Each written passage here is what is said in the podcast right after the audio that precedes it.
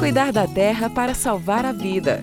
Um programa do Fórum Mudanças Climáticas e Justiça Socioambiental.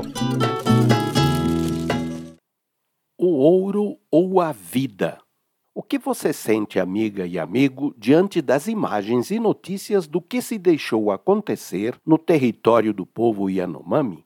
Elas não revelam a existência de pessoas que se relacionam com o ouro como algo de valor absoluto, maior do que a vida dos irmãos e irmãs indígenas, do irmão rio, da irmã água, da irmã floresta, da mãe de todas as formas de vida, a terra?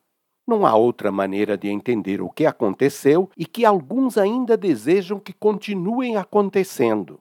É assustador que exista toda uma rede de políticos, governantes, militares e policiais, comerciantes legais e ilegais, bem como muita gente de classe média e até empobrecidos que apoiam as práticas dos que garimpam ouro, achando que finalmente alguém está fazendo o que os indígenas não sabem e não querem fazer, e por isso continuariam atrasados e pobres, mesmo se sentados sobre uma riqueza imensa.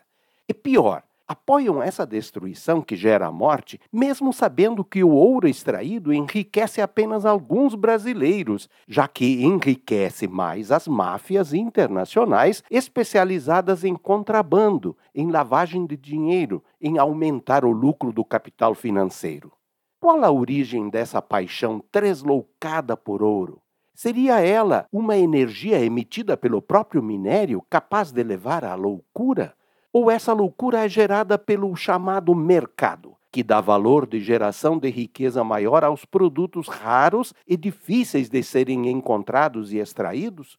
O ouro é certamente um minério lindo, encantador, mas ele não se vende pelo melhor preço. É quem o extrai para vender e quem o revende e o usa que lhe dão preço e o tornam uma das ofertas que mais satisfazem o poderoso e terrível Deus riqueza. Há uma oferta maior, a vida das pessoas, de povos, de todo tipo de ser vivo e da própria terra. A vida é o sacrifício que os adoradores do Deus riqueza oferecem como culto de adoração. O ouro vale mais do que a vida. Não podemos permitir que essa idolatria comande nossa vida. Como os Yanomami, assumamos a vida como o valor maior, cuidando dela com amor, preferindo viver com simplicidade em favor da vida de qualidade para toda a comunidade de seres vivos da Mãe Terra. Ivo Poleto, do Fórum Mudanças Climáticas e Justiça Socioambiental.